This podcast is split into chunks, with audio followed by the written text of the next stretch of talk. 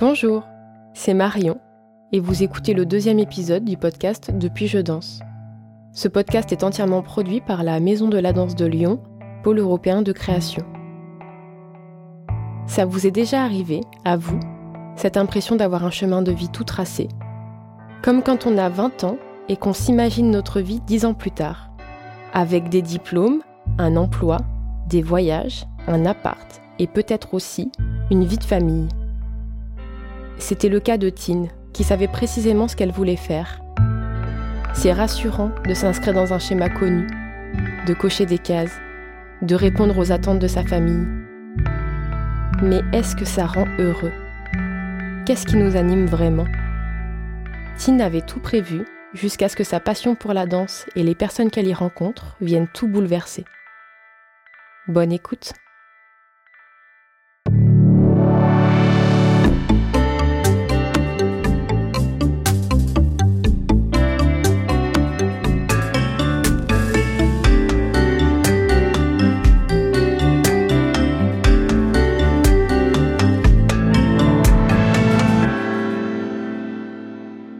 suis née à Sarcelles.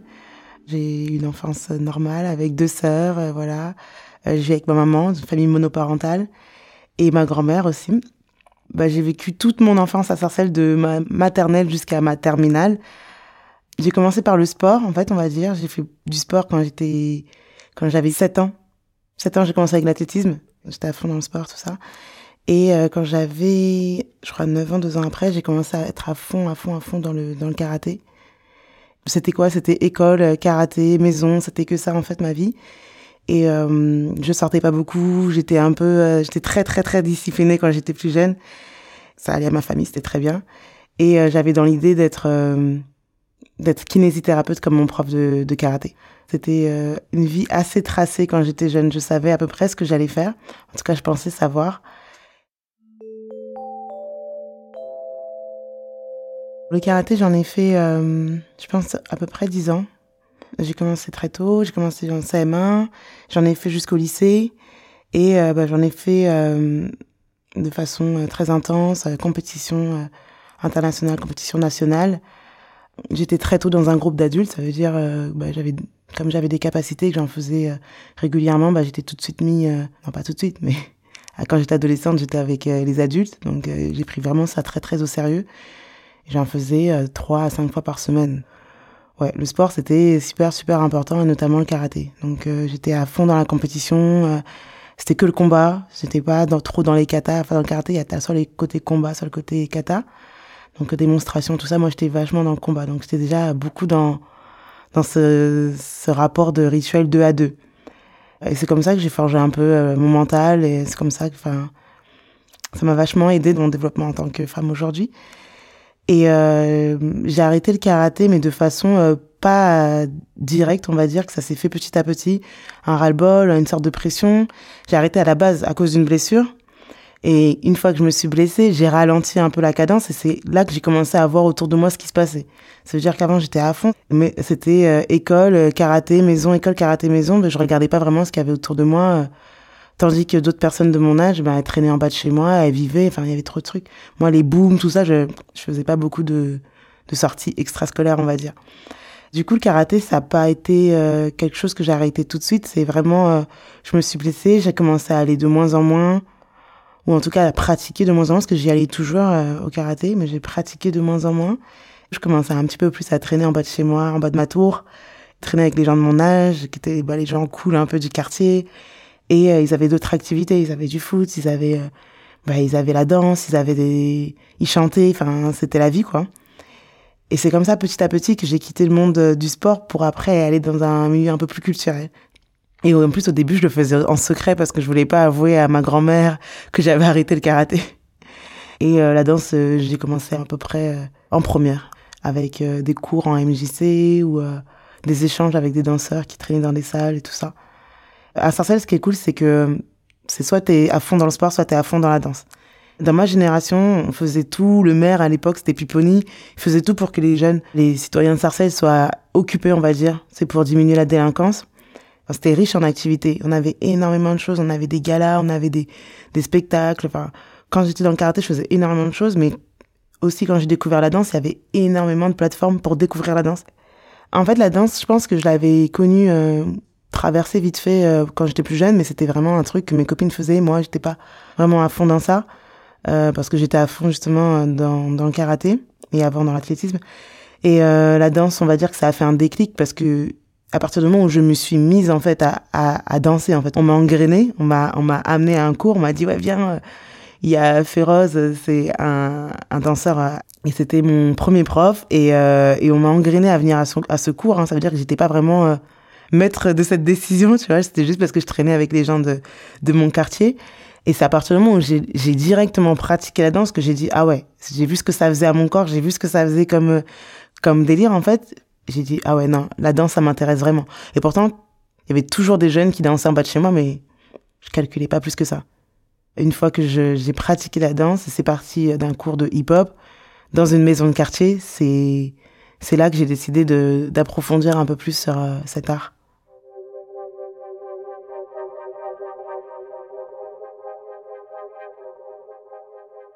je viens d'une famille euh, où il y a beaucoup de corps de métier euh, qui sont rattachés au médical, c'est paramédical ou médical. Et du coup, euh, ma grand-mère, elle m'a toujours encouragée surtout à, faire ce genre de cursus dans la santé parce que c'était un cursus sûr, c'était un cursus où ma famille était liée, donc il pouvait m'aider si j'avais vraiment envie d'aller dans, dans ces études. Moi, dans ma tête, j'allais être kinésithérapeute parce que mon prof de karaté avec qui j'avais un fort lien était kinésithérapeute, donc je connaissais un petit peu son métier et je me suis dit bon, quand je serai au lycée, je vais faire un, un bac scientifique et ensuite je vais faire mon, mon concours de kiné et ensuite je vais être kiné, c'était tracé dans ma tête. Et une fois que euh, j'ai mon bac, bah, je fais une prépa justement pour euh, faire un concours de kinésithérapeute et je le loupe. Je pense que ça c'est la peur de l'échec. Du coup, en parallèle, je fais un autre, je fais autre chose. Je pense que c'est ma mère qui m'a encouragé à faire ça, autre chose euh, dans le paramédical. J'ai fait une, école de radiologie médicale. Du coup, j'ai tenté en parallèle ce concours en pensant pas vraiment que j'allais l'avoir et du coup je l'ai eu. Au lieu de persévérer dans, la kiné, bah, je suis allée en radiologie médicale. Mais j'avais déjà en fait euh, cette conscience que bah, je voulais vraiment plus trop être dans le médical. Bah, du coup, j'ai fait une école de radiologie médicale, je suis devenue manipulatrice radio et j'ai en parallèle été danseuse du dimanche, comme on me dit. Je fais mes études le week-end, bah, soit je pars en week-end euh, en province ou je sais pas où et je fais des battles de danse ou je participe à des concours euh, chorégraphique euh, le week-end, quoi. Comme pas mal de gens le font encore aujourd'hui et, et comme la plupart des jeunes ont commencé aussi à faire. Du coup, j'étais manipulatrice radio, j'ai travaillé dans un hôpital public et puis après une clinique privée à la Fondation Rothschild. Et euh, effectivement, ça a occupé 80% euh, de mon temps. Hein. C'était assez prenant. Je travaillais en 40 heures, parfois en 36, mais c'était assez prenant. J'étais plus manip que danseuse. La danse, c'était une passion, c'était un moyen de m'évader, c'était un moyen de trouver aussi cet équilibre, cette balance entre l'hôpital et, et ma vie, tu vois. C'est vrai que l'hôpital, c'était assez prenant. Je pouvais pas faire grand chose quand je finissais une journée de travail, j'étais éreintée. Et la danse, ça me permettait un peu de souffler. C'était euh, ça. Du coup, je le voyais pas du tout comme une voie professionnelle. Je n'avais même pas d'exemple, vraiment de modèle de, si c'était vraiment possible. Je regardais pas vraiment ça, en fait à chaque fois qu'il y avait un truc, je, sautais sur l'occasion. C'était tellement un, un, besoin de de m'échapper que dès qu'il y avait un événement, ah bah vas-y j'y vais. Tous les dimanches, tous les week-ends, c'était sûr que j'allais à un événement parce que c'était vraiment euh, mon moyen de souffler en fait. C'était un métier qui était prenant. C'était pas un métier que que je détestais du tout. C'était un métier que j'aimais bien, mais auquel euh, ça me faisait pas vibrer. En tout cas pas comme la danse. Le passage à la danse, il s'est fait euh, de façon euh, euh, drastique, on va dire. De plus en plus, je dansais, de plus en plus, j'étais dans une visibilité. Bah, plus je connaissais des gens et plus je rencontrais des gens qui en faisaient leur métier. Avant, c'était des potes et qui faisaient comme moi une juste une passion le week-end. Et après, plus tu évolues, plus tu vois aussi différents événements, bah plus tu rencontres des gens qui font vraiment ce métier-là. Et du coup, je me renseigne, je pose des questions, je vois, je vois les possibles et les impossibles. Au final, il n'y a pas d'impossible. Tout ça, ça évolue uniquement dans, dans le milieu hip-hop. Hein. Donc, c'est des gens qui se sont faits tout seuls, qui sont pas passés par une école, et qui n'ont pas forcément de diplôme, mais vraiment pas du tout, et qui sont aujourd'hui danseurs professionnels et qui gagnent très bien leur vie euh, et qui ont une vie super euh, équilibrée, tu vois. Et du coup, ces gens-là, ils sont devenus un peu des modèles pour moi. Et du coup, j'ai commencé à, poser des questions autour de moi. Il y en a plein, mais euh, Babson, ça a été vraiment quelqu'un qui a fait en sorte que je puisse comprendre que la danse, bah, je peux en faire mon métier si je veux en fait. Il m'a aidé à comprendre que euh, bah, si tu as envie de faire quelque chose, c'est de la volonté, c'est de la discipline, tu peux le faire. Il n'y a pas de métier normal et de métier anormal. Et je pense que Babson euh, Ousmane Si, euh, qui, qui n'est plus là aujourd'hui, mais a été vraiment une personne qui m'a aidé à avoir confiance dans ce choix de partir euh, dans la danse. Et ce déclic, je l'ai eu euh, après un événement hyper tragique. Et du coup, c'était même pas, c'était même pas de la réflexion. C'était genre euh, un sentiment tellement fort que je pouvais même pas repartir en arrière. Je pouvais même pas réfléchir. C'était, c'était, bah, y a pas d'autre, y a pas d'autre option en fait. Tu fais ça et c'est plus possible de faire semblant de vivre.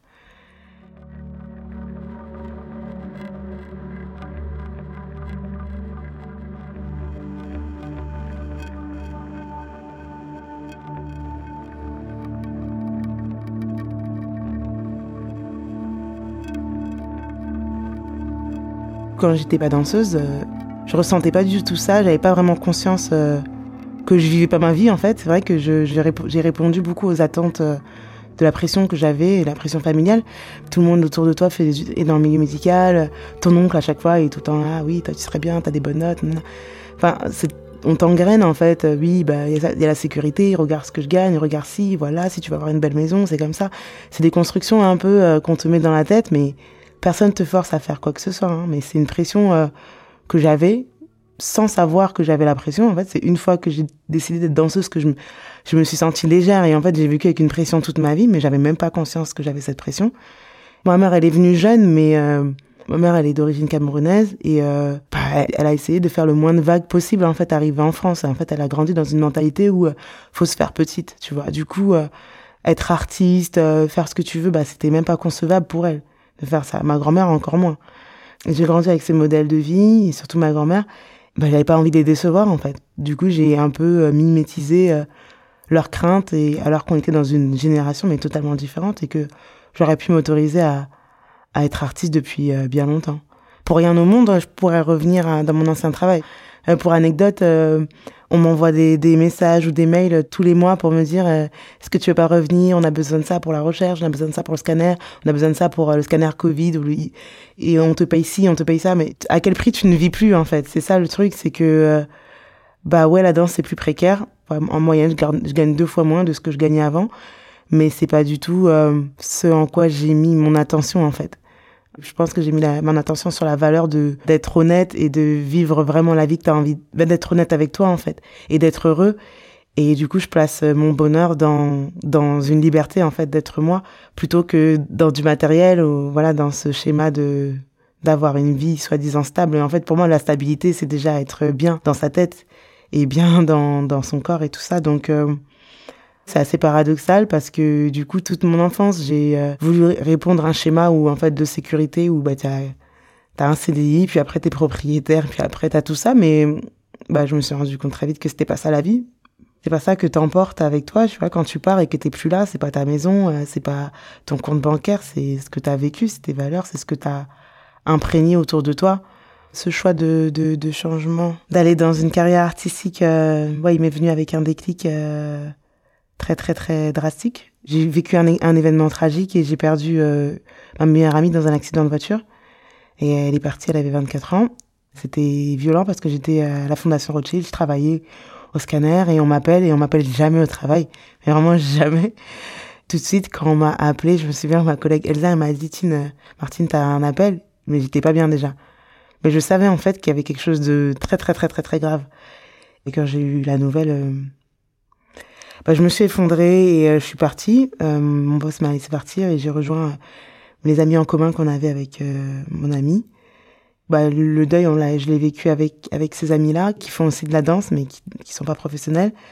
Mais j'ai senti beaucoup de colère et beaucoup d'injustice et c'est et c'est ce deuil-là qui m'a qui m'a appris et qui m'a donné la conscience en fait que j'étais pas du tout dans dans l'honnêteté. Je me dis mais en fait tu peux partir demain et t'auras rien fait de ta vie. Tu peux partir demain et t'auras fait quoi? Travailler à fond juste pour pouvoir t'acheter une maison. Mais en fait, t'auras vraiment rien fait de ta vie. Enfin, c'était comme si c'était un message. Quand elle est partie, c'est que j'ai transposé euh, à ma vie directement. J'étais vachement connectée. Une fois qu'elle était partie, j'étais vachement connectée à, à elle. J'arrivais pas à me détacher et j'étais en train de me dire, mais tu peux plus vraiment, tu peux plus mentir, en fait. C'est pas possible. C'est, limite un déshonneur en fait pour elle de vivre pour deux faux. Même si c'est fort ce que je dis, mais c'est venu, mais sans réflexion, c'était même pas cérébral. À partir de là, j'ai décidé de vivre de la danse. J'ai même pas réfléchi au pourquoi du comment ça arrivait. C'était juste un, sentiment euh, qui était assez fort. Là, j'essaye de conscientiser, de donner du cérébral, mais quand ça arrivait, c'était même pas ça du tout. Hein. C'était juste des émotions, c'était juste plus possible d'aller au travail, c'était juste, bah, j'avais envie de rien faire, et puis après, j'avais envie de danser, et c'est tout. Et puis après, comme je pouvais pas retourner au travail, bah, la seule chose qui me tenait et qui me passionnait, bah, c'était la danse. Bah, j'ai décidé d'en faire une voie professionnelle.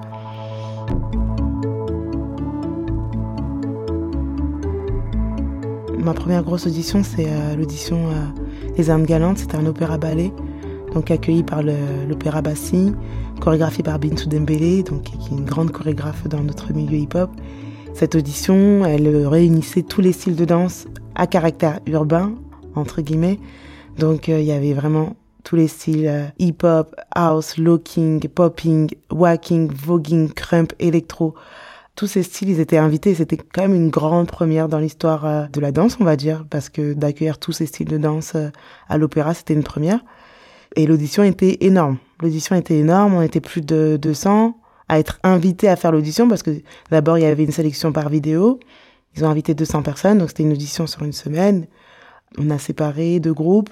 Rencontre avec Bintou, hyper ouf. C'était hyper spirituel parce qu'il n'y avait pas eu besoin de parler, mais tu te rends compte que tu arrives dans un terrain où t'es pas chez toi, mais que avec elle tu peux être chez toi. C'est voilà, l'opéra, c'est un endroit où j'étais jamais allée. Une fois qu'on l'a rencontrée, cette femme, tu te dis bon, là c'est chez nous. C'est-à-dire que j'avais même pas passé l'audition, que pour moi j'étais déjà dans les Indes galantes en fait, parce qu'elle a instauré un, une énergie de ouais de une, bienveillance, une et c'était ça en fait, c'est ce truc là que je kiffe dans la danse, c'est ce ben, en fait, tu fais ce que tu veux et tu es qui tu es. En fait, tu viens comme tu es et on t'accepte. Et, justement, au contraire, sois à 200% toi, ce sera beaucoup mieux. Et c'est ça qui s'est passé, c'est qu'il y avait des gens, ils étaient là à 200, 300% d'eux-mêmes, avec leur style, avec leur histoire et tout. Et Bintou, elle a instauré ce truc de liberté. Elle a fait une audition qui est vraiment pas conventionnelle, où on a fait un cercle, un cercle de discussion, personne parlait. Et c'est juste, en fait, t'as pas le droit de parler, tu te présentes, tu dois dire qui tu es avec tes gestes et tu dois communiquer avec une personne que tu as décidé qui est dans le cercle. Et c'était que ça, des interactions, des changements, des, euh, des énergies de fou. On découvre les danses au fur et à mesure. Voilà, tu vois des gens comme ça, tu dis mais comment ils dansent? Enfin, tu découvres un milliard de discours différents, mais en, en une heure. Mais c'était hyper intense. Avant même d'avoir reçu la réponse, j'ai dit mais moi c'est bon, faut que je sois prise dans cette audition en fait, faut que je sois prise dans cette compagnie parce que cette expérience elle va être euh, inoubliable, elle va être, je pense qu'elle va changer ma vie et elle a changé ma vie. Du coup j'ai été prise, j'ai été prise en tant que wakeuse. C'était d'autant plus fou pour moi parce que le waking c'est une danse qui est pas très reconnue et c'est une danse bah, qui est pas trop accueillie dans des structures, bah, surtout pas comme l'opéra ou dans des théâtres ou dans d'autres scènes euh, de spectacle. Et du coup, c'était une victoire et on n'était que deux, moi et, mon, et une très très bonne amie à moi, Mariana, on n'était que deux à avoir été prises. Euh, bah, surtout sa danseur, et on s'est dit, en fait, c'était obligé qu'on soit prise, tu vois. Mais en même temps, on était hyper surprise, et en même temps, on le savait, c'était tellement bizarre. Et du coup, on a représenté le walking à l'Opéra à Bastille.